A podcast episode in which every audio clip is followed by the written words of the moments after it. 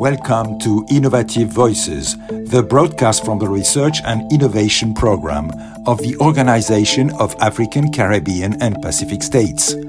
Its ambition is to amplify the voices of researchers and innovators who contribute to building a more resilient and sustainable world in these three regions. In this episode, we talk with Monica Kapipiri, She's a Ugandan consultant with over 20 years of experience in training, in leadership, mentoring and coaching, science skills, negotiations, and gender integration. She's notably part of the African Women in Agricultural Research and Development Award team of trainers. She has worked with both local and international NGOs, research, and government agencies, and she gives us her views on the place of African women in agricultural research and development. Monica, you hold a master's degree in environmental science and natural resource management. You often define yourself as a development facilitator, mentor, and coach, and your life goal is to empower rural communities in Africa in order to unleash their development potential. How do you link all these facts? Well, as a development facilitator, mentor, and coach, one role that I recognize is the role of other people. Because, I mean, Africa is enormous, it's diverse, it's diverse in all, you know, facets. So you, you can't reach it alone. So alone, it's impossible. But if you work with other people, if you work through other people, then you know you you you can achieve a lot. So uh, I, I as a freelance consultant, I, I I get to work with all sorts of people in all sectors, and so what I do is to make sure that they start thinking about rural communities, vulnerable populations, and how to help Africa bring out its potential. The potential is there. It's now helping other people to see it and help unleash it. Why is it crucial to include more women in agricultural research for development, and what are the key arguments in favor of a more gender responsive agricultural research? Now, what, what I need to make clear from the beginning is not that women are not involved. They are, and they are there. They might even outnumber the men. So the challenge is not being part of the research. The issue is that the majority are at the bottom rank. They are the research assistants, they are the laborers in the farm fields, uh, you know, for, research institutions. They are the ones that sort the seed, you know. So they mm-hmm. are there.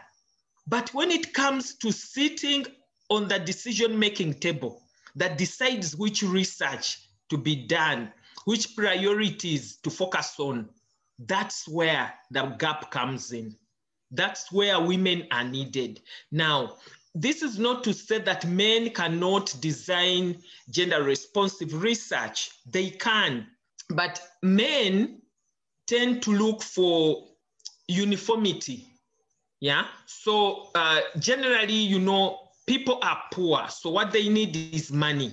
Uh, women tend to look for diversity. It's in the way we dress. You'll find men, when I go to meetings, actually, I do this as a joke. I count how many men are wearing blue shirts and white, and it will be the majority. And then the suits are either black or dark blue, or, you know, it's uniform. Women, if you see two women putting on the same dress, you'll be lucky. So we are always looking for diversity. So that's what, it, I mean, basically, that's the value women bring on the table. While the men are saying all smallholder farmers, the women will be asking which one, which specific ones. So that depth is normally missed on decision making tables. So we are not just saying numbers, it's the value that the woman brings on the table. Yes, so that's why women should be involved. What do you see as the main obstacles to a greater participation of women in agricultural research? Yes. Now, having said that women participate, now the question is why are they at, at this level and not at this top level? One, and the most basic problem is how we are socialized. And socialization is a process of learning and internalizing these gender norms. It's the niche that society cuts out for you. Even when you're still in your mother's womb, they'll say, Oh, it's a little girl. Oh, you have a boy. Then, if it's a boy, you start buying blue things. If it's a girl, you start with pink. You know, you're already cutting out the niche for this little baby before it comes out. So, when the baby comes out, you socialize them to do certain things. Of course, there is preference as well, but it's mainly that socialization, and it goes on throughout the cycle of the woman. And now, by the time they come in agricultural research, they are mothers, they are married. It, the society expects things of them as married people. Yeah. And now, the way we define gender helps you understand why women are socialized the way they are. Because gender is a social construct of prescribed,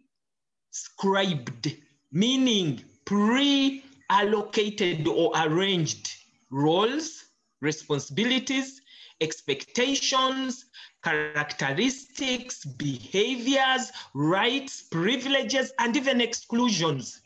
So they'll say, oh, you are a girl, you can't do this. Oh, you are a boy, you can't do this. Yeah. And so we grow up with that in our heads. So when it when I get married and I'm a young woman, a young scientist, where will my first alliance be? To my job or to my husband and his family?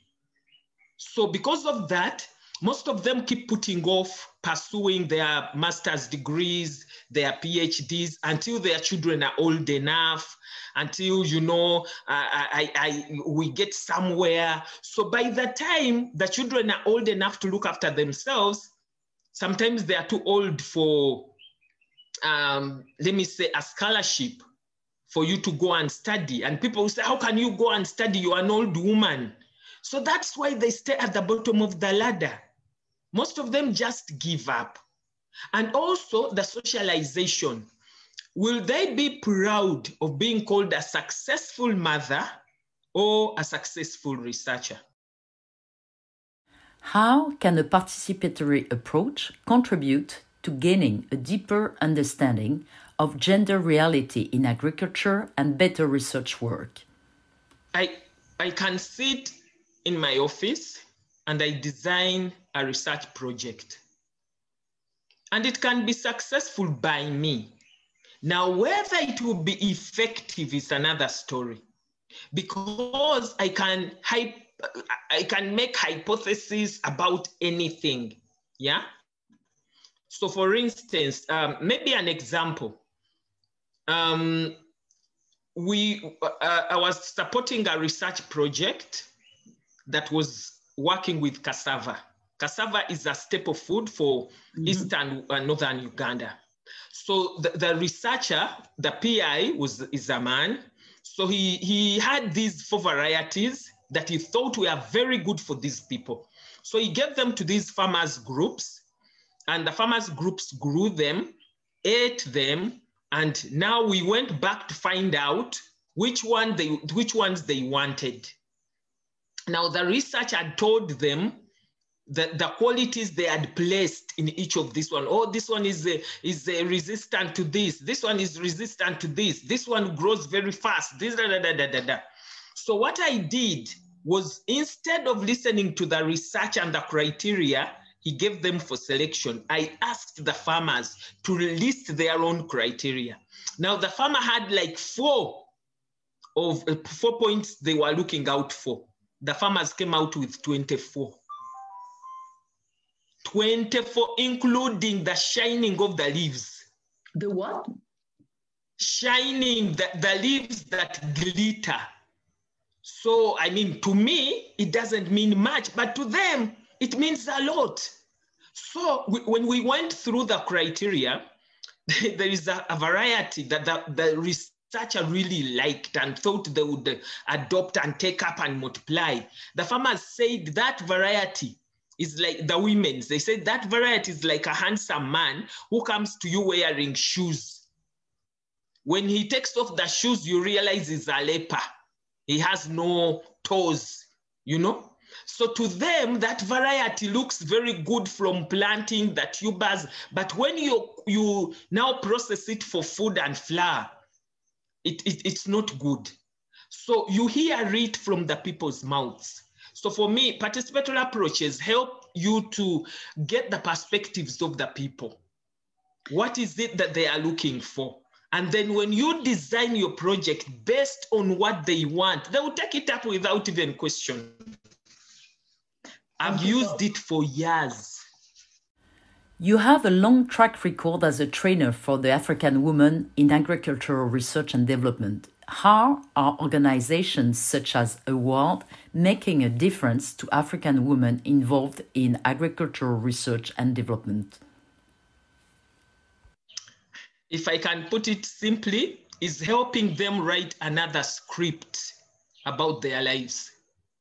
Like we talked about socialization, uh, we talked about uh, social expectations. What we actually help these women is to write their own script and then play it out, basically. And so um, women are more, yeah, yeah, I think I can put it that way. You teach them how to get fundraising, write proposal, but also how to dress, behave, and even fight certain prejudices.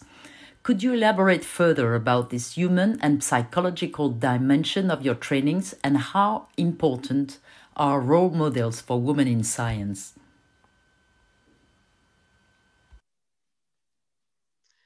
Well, you see, uh, for women to get up the ladders, they have to become leaders. In order for women to, for anybody to be promoted, it's not only the technical things. So, yes, they can write papers, yes, they can publish, and they could be promoted by that. But in order to actually become a leader, you must understand yourself and understand the people you lead. Now, most of our scientific training does not look at the psychology, does not look at the people, uh, people skills. So we realize that that's a gap in the mainstream uh, academic training of scientists. So we bring it in. We we they they do an MBTI personality test, the one that uses temperaments, whether you are sanguine or choleric or yeah. So for most scientists, they've never heard of this. So finally, they say like, oh, there's one woman who said came and said, so there is nothing wrong with me. Even the book is saying this is how I am. So you see, she's been thinking all along that there was something wrong like with her because she's not like other people. Now, when people discover who they are, the other biggest discovery is that there are so many other people in the world who are not like you. So there is this saying that we love saying, you know, there's nothing wrong like with me, I'm not just you. Yeah.